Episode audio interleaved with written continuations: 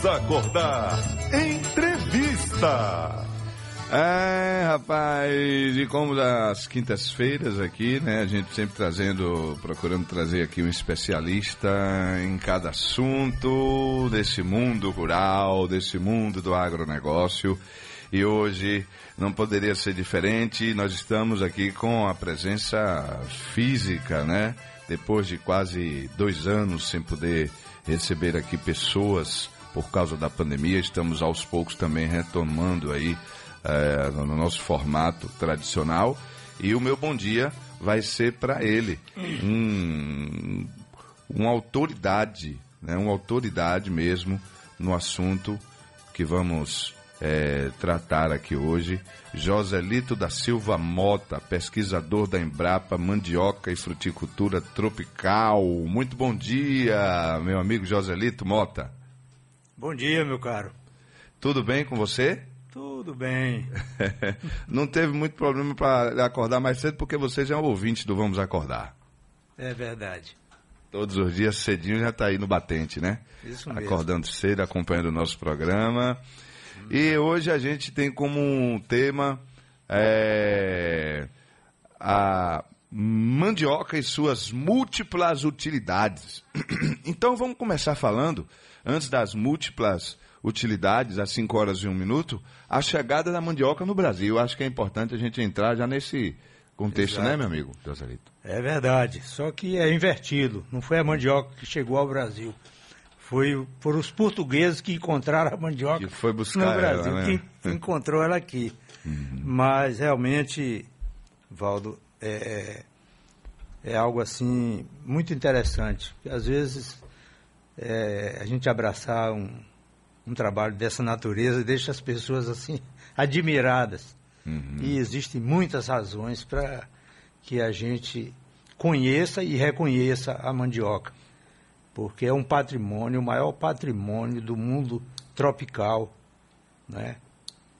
Observando os planos, a questão da qualidade, a mandioca então tem uma posição destacada. E quando os portugueses aqui chegaram, né, em 1500, eles encontraram justamente essa cultura, essa cultura aqui estabelecida e os nativos né, faziam usos diversos. E começaram então a descobrir mandioca, né, os portugueses. Mas hoje, 521 anos, parece que nós estamos redescobrindo a mandioca, porque suas utilidades são inúmeras. E o registro, a primeira carta do, do escrivão do descobrimento, Pero Vaz de Caminha, justamente é, é, o, é o, vamos dizer, é o registro da agricultura brasileira e faz uma menção direta a essa lavoura, porque ele, na primeira carta, ele dizia ao rei de Portugal, ele dizia um texto assim interessante que a gente pode mencionar. Eles não lavram nem criam aqui não há boi, nem vaca, nem cabra, nem ovelha, nem galinha, nem qualquer outra criação que acostumada seja ao viver dos homens. E quando se referia ao alimento básico, aí ele man- mandou o recado ao rei né, de Portugal. Eles não comem senão de outra coisa a não ser do inhame que brota da terra. Aí o nosso amigo o escrivão, ele pisou literalmente na bola, porque o inhame a que ele se referia era justamente a mandioca, que segundo os estudos, né, os estudos ao longo do tempo, mesmo com o auxílio do carbono 14, apontam a mandioca, né, o Brasil, como centro de origem e dispersão da mandioca. Daqui a mandioca foi para a África, para a Ásia e é cultivada em cerca de 80 países no planeta. E nessa história aí, né, muitas, muitos registros, e quem descreve isso de forma singular é um escritor potiguar, o Luiz da Câmara Cascudo, que corresponde ao, ao nosso Jorge Amado. Tem tem uma obra literária muito vasta, mas tem um livro que é o best-seller, como se diz, né? o, realmente a, a, a obra mais importante, que chama A História da Alimentação no Brasil, e que ele contempla um capítulo como Mandioca, a rainha do Brasil. Então ele fez também visitas à África, conheceu nossas origens e viu no Brasil, né, acompanhou como estudioso que foi a presença da mandioca desde os primórdios. E aí o Pero vai de caminho mais na frente, tem uma outra abordagem que ele diz também, faz-se por aqui umas broas chamadas beijus ou filhós, tão alvos e saborosos que superam em muito o pão desse reino, se referindo justamente a, ao amido, né, a goma da mandioca, que é a alma da farinha. E vem aí, é interessante você que está nos ouvindo, ver que grau de importância teve, porque a farinha se constituiu o, o principal produto, não é? E por conta disso, a primeira Constituição brasileira, em 1824, foi batizada de Constituição da Mandioca. O povo não votava, só votavam aqueles que tinham posse, e a posse não era medida em moeda corrente, mas sim em alqueires de farinha de mandioca. Não o alqueire em medida diária, era uma medida em litros. Né? Então, para se votar na paróquia, tinha que ter um patrimônio equivalente a 150 alqueires de farinha. Para votar na província, a 250. Para ser candidato a deputado, a 500 alqueires de farinha. Para ser candidato a senador, mil Rapaz. alqueires de farinha. Então. É, é muita história, aí, viu? É, muita história, mas são as nossas raízes. Eu costumo dizer, mandioca, a raiz do Brasil. E realmente, é, é com esse conjunto de, vamos dizer, de é, fazendo parte dessa história que a gente precisa conhecer e valorizar o produto. Não só pelo lado histórico, mas porque, como disse, redescobrindo a mandioca 521 anos depois. Porque a mandioca tem é um carboidrato, é um, ele tem uma energia na planta que está nas raízes, que é extremamente saudável. Muito bem. É, a, a gente, por uma questão de conhecimento, de cultura, de região, é, como é que a gente pode diferenciar Joselito Mota, é, técnico da Embrapa, aqui falando da, da mandioca e suas é, múltiplas utilidades? É, se porventura alguém confundir o aipim com a mandioca e tentar fazer uma farinha do aipim, o que é que poderia acontecer? Não, não realmente é, a Porque farinha, muita gente confunde é, mesmo. Confunde, é. Confunde o risco, o risco está em consumir uma coisa e outra sem a transformação. Havendo a transformação, ou seja, você tem a mandioca brava, mas você amansa a mandioca brava no processo de fazer farinha, fazendo volatilizar esse, esse princípio tóxico da planta. Está presente nas raízes e nas folhas, que chama-se vulgarmente, vamos dizer assim, o ácido cianídrico você volatiliza no processamento. Mas você fazer uma farinha de aipim, você está fazendo uma farinha mais qualificada, inclusive, aí, mais digestiva, uhum. entende? Então há algumas situações que as pessoas de, de, idade mais avançada, que se pode, no entendimento com o agricultor, dizer eu quero uma farinha feita com aipim. O risco é você consumir, cozinhar uma variedade brava, que é para farinha, para você consumir aí você pode ter problemas de intoxicação, toxidez. Olha aí, gente, estamos com ele mais uma vez aqui, Joselito Mota, técnico da Embrapa, falando sobre a mandioca e suas é, multiplicidades, né? É, múltiplas utilidades aqui ao vivo no Vamos Acordar da Sociedade. É, às 5 horas mais 8 minutos, 5 e 8, é, a, a, a mandioca, ela ficou uma coisa restrita. Hoje ela se expandiu mais ou ainda continua uma coisa do Nordeste? Não.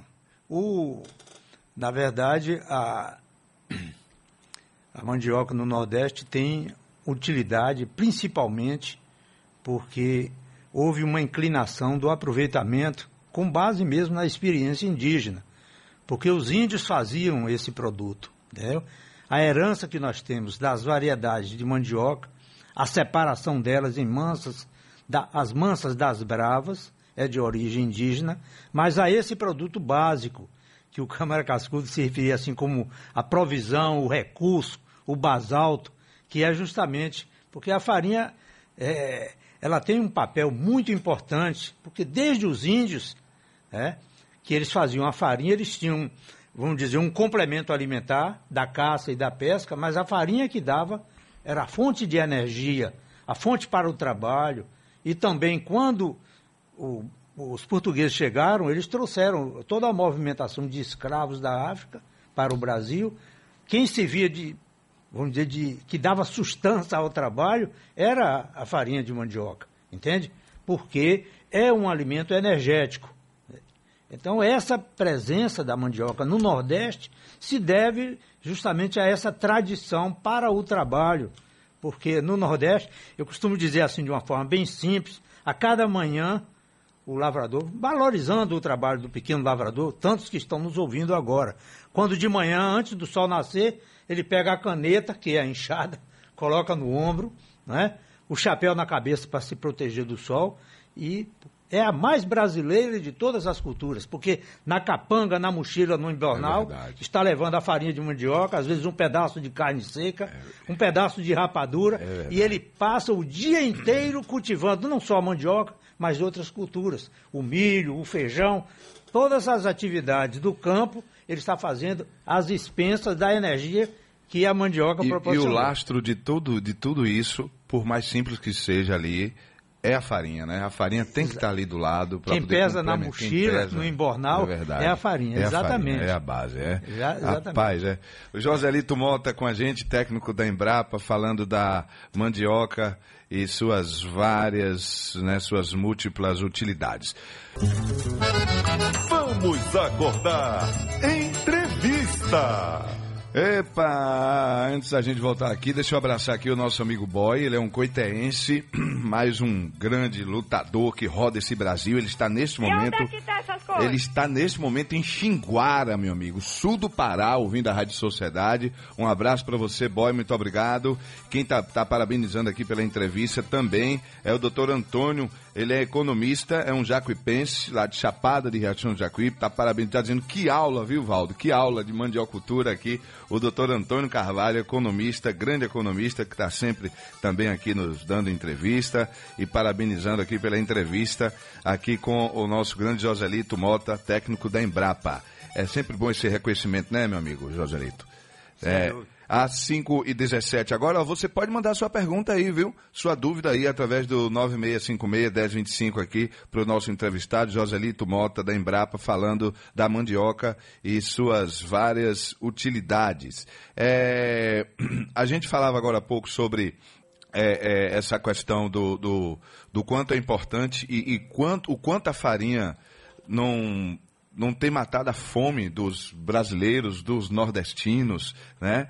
É, como é que anda esse processo hoje, comparando o passado e o presente agora? Houve uma evolução muito grande.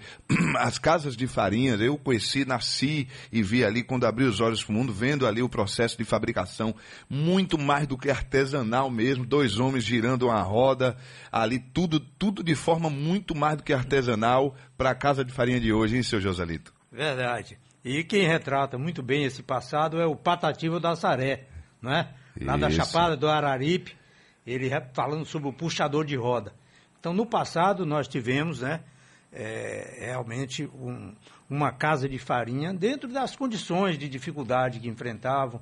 Não existia o motor, não existia a energia, mas se modernizou nas formas, vamos dizer, na facilidade, né, diminuir o trabalho, mas precisa melhorar muito na qualidade.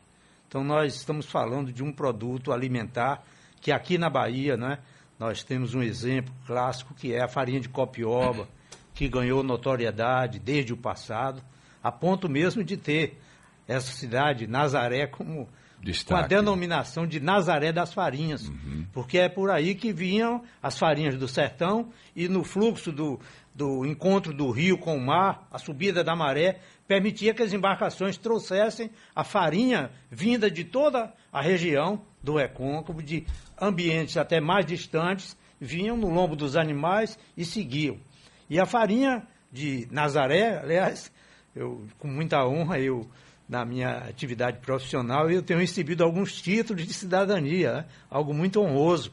Sou cidadão de Cruz das Almas, uhum. me tornei de Vitória da Conquista, depois, agora, recentemente, né, em Nazaré, e vou receber agora no dia 14 de dezembro em Santa Maria da Vitória. Ih, Bom, mas em Nazaré, hum. então, Nazaré tem um papel fundamental justamente com essa farinha de copioba que a Embrapa, junto com a Universidade Federal da Bahia, está trabalhando junto aos agricultores para dar um selo de qualidade a essa farinha de mandioca. Então, a farinha teve esse papel e aí se espalha. Nós temos tantas pessoas de outros cantos nos ouvindo. Aí nós temos as, a farinha de Uarini, que fica lá no Amazonas, temos a farinha de Bragança, temos a farinha de Cruzeiro do Sul, temos aqui na Bahia a farinha de Boerarema, que também são farinhas qualificadas, né, mas que precisam, no plano da fabricação, precisam de higiene. Então, é muito oportuno que a gente possa lembrar que os poderes públicos, as prefeituras municipais, o segmento parlamentar, possa aportar recursos para a gente ter casas de farinha modelo. Porque nós precisamos de higiene de qualidade e, sobretudo, de segurança alimentar para a gente ter, estar comendo farinha agradável, mas seguramente com, com segurança, segurança, porque tem que ser saúde, não pode ser doença. Então, há muito que se fazer ainda, apesar dessa evolução. Precisamos barrar um pouco essa ideia de cada um ter sua casa de farinha. É muito melhor que se tenha uma casa de farinha comunitária. Uma cooperativa. Então, a importância né? da organização dos agricultores para poderem dar um padrão de qualidade e, a exemplo, e posso citar porque é interessante saber que nós estamos sendo invadidos por algumas farinhas mentirosas. Então são corantes que se colocam porque a farinha de copioba, particularizando aqui para o recôncavo, ela é uma farinha que ela não é amarela, ela é creme. É o processo de torração que dá uma muda de branco para creme. Mas como creme não é uma cor definida e se amarelo é, aí se é acha verdade. que é o amarelo. E aí entra, às vezes entrou o açafrão, mas também entram corantes para dar corantes artificiais e constatado até pela universidade em análises que são corantes alergênicos e cancerígenos. Olha aí, rapaz. Olha que tá perigo. Tá Quer vendo? dizer, na mesa você fica, não, eu quero o amarelo. A embalagem ali é bonita. É preciso você sair bonito, aí você diz, puxa, mas você não sabe se é açafrão ou se é o outro.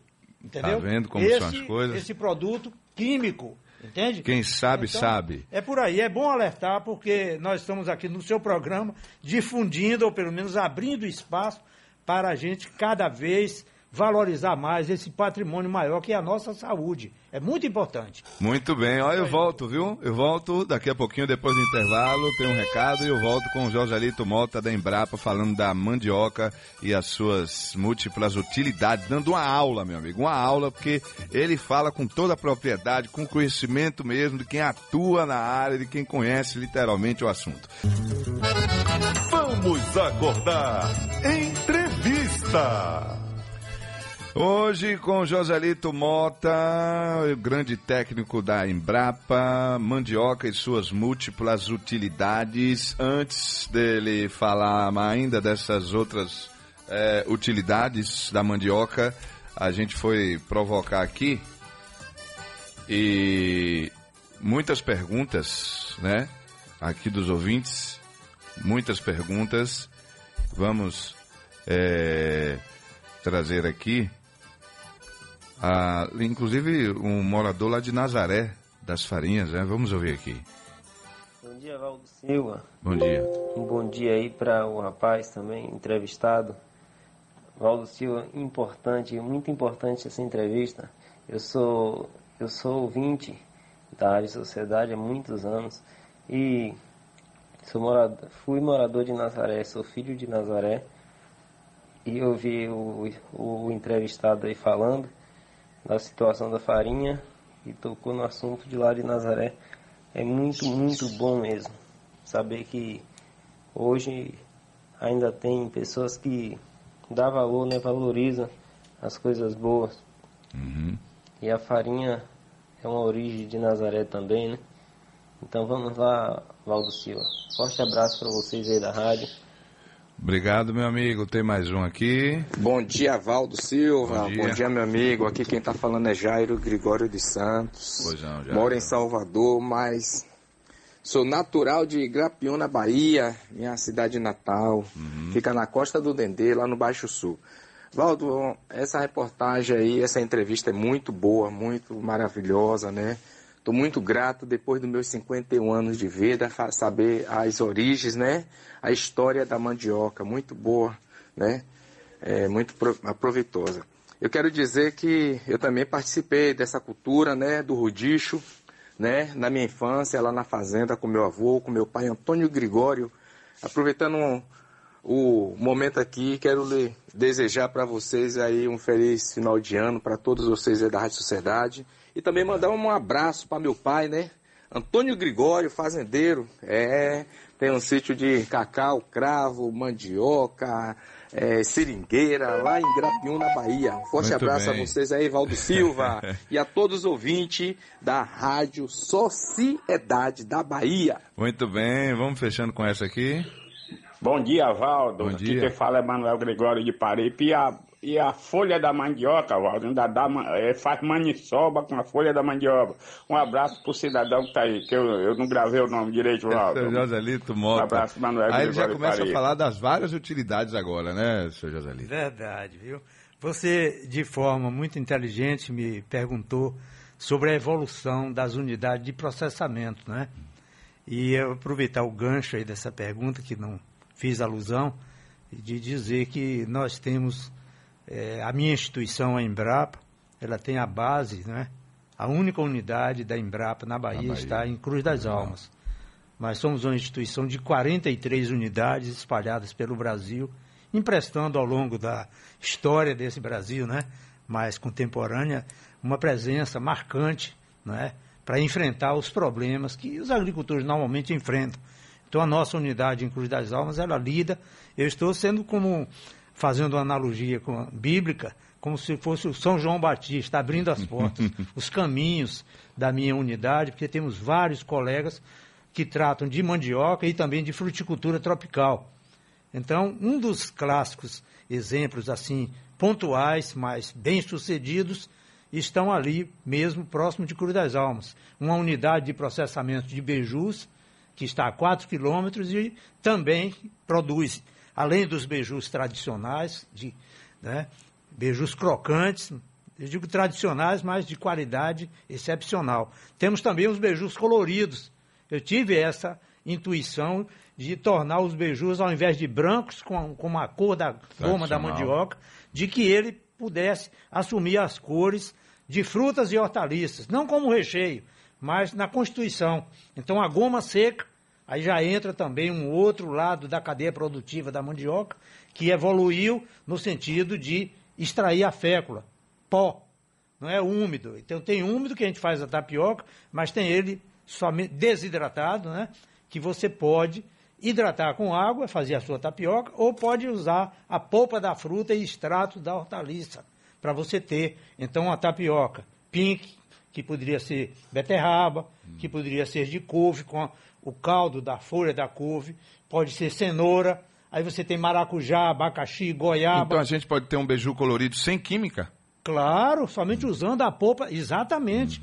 E aí você, quer dizer, as políticas públicas, os gestores municipais colocam na merenda escolar. Alguns municípios baianos e de outros estados brasileiros e municípios de outros, eh, outros estados estão usando com sucesso. Serve até de atrativo para as crianças, né? Claro, e também o valor, você incorpora o valor nutritivo, a cor, o cheiro, o sabor, e o Sabor. valor nutritivo. Rapaz. Então, é alguma coisa assim, isso já tem 15 anos, você foi em 2005, né? Imagine. 2005, são 16 anos, vai completar agora em dezembro, que eu tive essa intuição e porque trabalhei muito com a fécula da mandioca para substituir parte do trigo importado, porque pode também a goma, a fécula da mandioca se associar com o trigo. Aí você tem um produto considerado nobre e um produto considerado de pobre, é uma associação perfeita que você pode ter um pão com qualidade melhor, utilizando um ingrediente genuinamente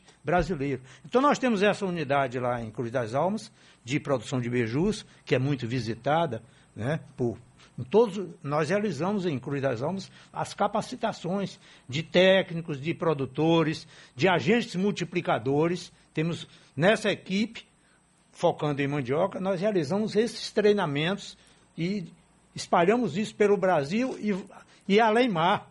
Nós realizamos já eventos que tivemos 28 jovens empreendedores da África, de 14 países. É alguma coisa assim. Depois me propiciou até que eu fosse também à África. Tive em Gana e Nigéria, junto com um, dois colegas da Embrapa. Quer dizer, esse tipo de articulação internacional que nós trazemos, levamos o benefício para o país e também para outros países, principalmente a África, onde a mandioca tem uma importância, se no Brasil é importante para ele lá, em muitas regiões é questão de sobrevivência. E temos ainda também, só para complementar o outro exemplo, uma comunidade do Brinco, no, no município de Maragogipe, onde eles empacotam, vendiam o aipim, a macaxeira, como é chamada também no Nordeste, vendiam ensacado para a Feira de Santana. Às vezes até por 80 centavos, 60 centavos o quilo. Hoje eles estão comercializando vendendo a R$ reais. Quer dizer, receberam o treinamento na Embrapa e foi montada uma estrutura com o apoio da CAR, a nível de Estado, e aí eles estão produzindo aipins para a rede de supermercado em Salvador. Comunidade do Brinco, aí vem a massa do aipim. Então, é um exemplo assim importante para a gente ver que organizados os agricultores vão muito, muito. mais além. Está compreendendo? Então, nessa, nessa esteira de alternativas para a mandioca, nós estamos valorizando a alma da farinha, que é a goma. Então, o Brasil, eu posso dizer assim com meu entusiasmo, e manifesto também até pela, pelo, é, pelo microfone da Rádio Sociedade, nós temos na utilização da mandioca uma infinidade de, de usos que são completamente desconhecidos. Eu digo assim que o Brasil tapiocou de vez. Então, se Cristo tivesse nascido no Brasil, certamente que a hóstia não seria de trigo, poderia ser um beiju, entende? É, é, a gente tem que. Foi, ele usava os recursos que ele tinha lá. É. Mas seguramente, se tivesse usado, ele tivesse nascido no Brasil, no Brasil não é? e usasse o beiju, nós teríamos uns resultados muito melhores, porque o trigo hoje está se constituindo um grande vilão. É As pessoas que consomem o trigo de forma compulsiva, em várias refeições, têm inúmeros sintomas de intolerância. Sem falar no preço. Né? Ora, eu digo, eu digo, é claro, importado. Nós importamos mais de 80% do trigo é. que, cons é. que consumimos. São mais de 2 bilhões de dólares que o Brasil sangra a sua economia, quando pode ter na mandioca também essa alternativa para a gente diminuir a importação. Falar em importação, me permita lhe interromper, Diga. doutor Antônio, economista, que ele pergunta se a gente exporta farinha, né? E se existe, se a gente exporta farinha e se existe produção de mandiocultura em outros países? Muito pouco, somente as colônias mesmo. Se vai, se vai, por exemplo, para a Flórida, aí você tem a presença brasileira lá. Se na Europa, por quê? Porque é um bem cultural, é muito regional. Agora, nós temos avançado no sentido de utilizar o segmento gastronômico. Então a gastronomia brasileira está valorizando sobremodo isso. Entende? Ah, e agora, essa semana, só para hum. também retratar um evento que acontece em Feira de Santana, 22 e 23 agora de novembro, em feira, Sabores e Saberes do Sertão. Então eu, estarei até fazendo uma palestra na aula inaugural, que me chamaram lá na abertura, para estar na segunda-feira, dia 22, lá, é num hotel de feira, parece uhum. que é uhum. Hotel Atmosfera, uhum. que acontece esse evento. Mas, então, a presença da gastronomia valoriza sobremodo. Eu participei de alguns eventos até fora do Brasil, o Terra Madre na Itália, onde tivemos, temos um Salone Internacional de Augusto, onde os produtos da mandioca também foram apresentados. Mas nessa esteira, já já a gente vai mostrar outras formas de utilização. Vamos acordar. Entrevista. Com Joselito Mota, técnico da Embrapa, uma grande autoridade aqui no assunto mandioca e suas múltiplas utilidades. 5 horas mais 48 minutos. É, a gente falava agora há pouco destacando a cidade de Nazaré. A quem o senhor atribui assim? Por exemplo, tem algumas cidades do interior que a gente destaca muito. Por exemplo, quando a gente fala de São Felipe, a terra da farinha boa. O senhor, na sua experiência, seu Joselito, atribui isso ao que, assim, essas duas cidades, por exemplo, se destacando na qualidade da farinha? É, nós temos... E elas não estão no sertão, estão no recôncavo. Claro, é porque nós temos o maior estômago do estado, é Salvador. Entende? Tudo converge para onde tem a maior população. E no recôncavo, saiu, nasceu justamente esse tipo de farinha, caiu no agrado. Temos outras farinhas, mas ela é uma farinha diferenciada, não é só na coloração. Ela tem baixa umidade, tem crocância, tem sabor. E quando a gente diz Nazaré, Nazaré leva a fama, mas no entorno de Nazaré nós temos também São Felipe Maragogipe, porque quem qualifica esse nome, é, Copioba, é uma serra. É uma formação geográfica que está ali e os produtores que no passado se resumiam, se pensava em Nazaré, se expandiu. Nós temos no Recôncavo várias, fizemos um, um trabalho de analítico feito pela Embrapa e nós temos cerca de 26 municípios do Recôncavo. Então, a farinha teve essa notoriedade justamente porque se você vai a Nazaré, você encontra o obelisco lá com referências justamente os embates na época de expulsão do, eh, das invasões aqui, da presença dos portugueses, a farinha fez parte. A conquista de Monte Castelo na Itália, então, e servia não só de alimento para a tropa, nos embates daqui na Bahia, mas serviu também para a conquista de Monte Castelo, porque os brasileiros, os pracinhas que foram para lá, tinham no seu hábito alimentar a farinha de mandioca. Então é essa farinha também que eu aproveito o ensejo para me, lem- me lembrando aqui de um contato que eu tive com Regina Casé, quando ela me perguntou por que se come tanta farinha de mandioca no Brasil. Eu respondi a ela, olha Regina, é porque a farinha no prato aumenta o que está pouco, Essa é esfria o boa. que está quente e engrossa o que está ralo. E na pança que dá sustância. Então, essa farinha que foi, vamos dizer, o alvo principal da nossa entrevista, né, é apenas né, a ponta de um iceberg. Não é? é muita farinha, mas nós temos, na versatilidade de usos da mandioca, uma diversidade extraordinária né, no plano industrial, cola, tinta, papel, papelão, na indústria farmacêutica, na indústria petrolífera, fazendo pastas antiabrasivas para perfuração de petróleo. Aí você tem, aí você tem ketchup, mostarda, maionese com espessante, baby foods, alimentos para crianças. É, Imagina o mundo que está aí, e vem agora também as embalagens biodegradáveis, sacolas, né? copos, bandejas. Ou seja, o que de plástico demora 100, 200 anos, feito com amido bio- biodegradável de mandioca, depois de usado vai para a natureza, vem a chuva, dissolve e a natureza bate palma. Então nós temos no plano ambiental a presença da mandioca também como um grande aliado. Tudo isso é presente e né? Acabou E a- de é, chegar um comedor de farinha lá de Ribeira do Pombal ali, viu, seu Joselito? É dos índios Quiriris. Ah, sim, é, o sim, índio Quiriri eu ali. conheço viu? também. Olha aí, o nosso técnico é? José Carlos Quiriri ali. Pois ó. não. Então é, é esse conjunto de alternativas da mandioca que colocam, que coloca a FAO, né, entidade vinculada à ONU, com o alimento do século XXI.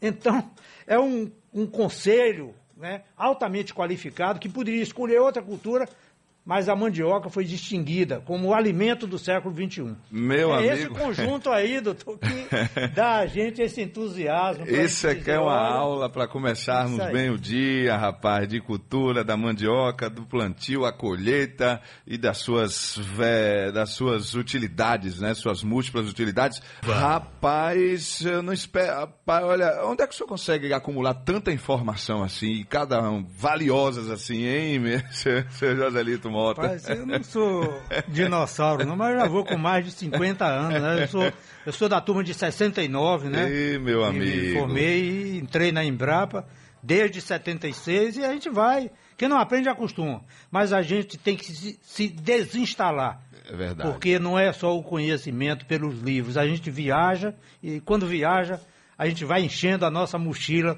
desse conhecimento, pelo menos da informação, né? É verdade. E é importante a gente compartilhar isso. No- que pena que. eh, não- olha, só temos um minuto para suas considerações finais. Nosso Adelso Carvalho já chegou ali, que é um defensor também da cultura nordestina, do nosso forró, do agronegócio, né? Das coisas da roça. é, e está aqui com a gente para fazer o Sociedade Urgente daqui a pouquinho. E nós vamos finalizando esse bate-papo agora. E existe uma, uma maneira muito tradicional, eu me lembro da gente testar aquela farinha no interior, né? Essa farinha aí, aí enfiava aquele no saco ali. E o senhor, como um bom especialista no assunto, para quem for à feira livre agora, e em resumo, assim, escolher uma boa farinha para a gente É. finalizar. Não, Qual primeiro, o segredo? te- Veja a procedência, mas não meta a mão no saco para provar, não, porque você contamina a farinha. Então, Olha, tá com vendo? medida de segurança para quem está vendendo é importante para É. quem está consumindo. Mas, eu pela fi- aparência a gente consegue ter uma noção. Claro, né? claro. Mas eu diria, já finalizando, né? Eu tenho também fazer um comercial, porque eu me dedico e estou lá no YouTube, Joselito Mota, Sim. Mota com dois T's. Quem quiser conhecer um pouco mais sobre o assunto, tá aí. Mas Para finalizar a mandioca, eu poderia dizer que a planta é como um queijo goiabado, um Romeu e Julieta. A estrutura dela, enquanto na raiz você tem carboidrato, energia que permite a farinha, você tem nas folhas e ramas, principalmente nas folhas, uma presença de uma riqueza mineral extraordinária, de cálcio, ferro, vitaminas B1, B2, B6, vitamina C e principalmente vitamina A. Então, é esse conjunto harmonioso de raiz e parte aérea que constitui a mandioca a raiz do Brasil. Um grande abraço, Olha, muito o obrigado. sabe que eu ficaria muito, mais obrigado, tempo, meu né? irmão. Ficaria muito mais tempo, mas vamos ter outras oportunidades. Reinaldo também Muito já está ali encantado. Homem Tá de Castro certo. Alves Bahia, nosso produtor ali do jornalismo. Exatamente. Seu Joselito, boa sorte cada vez mais, saúde e proteção divina para que a gente possa eh, usufruir dos seus conhecimentos em outras oportunidades, viu? Amém Dessa para aula, nós viu? todos. Um grande Obrigado abraço. Por tudo. Muito feliz. Joselito Mota, técnico da Embrapa.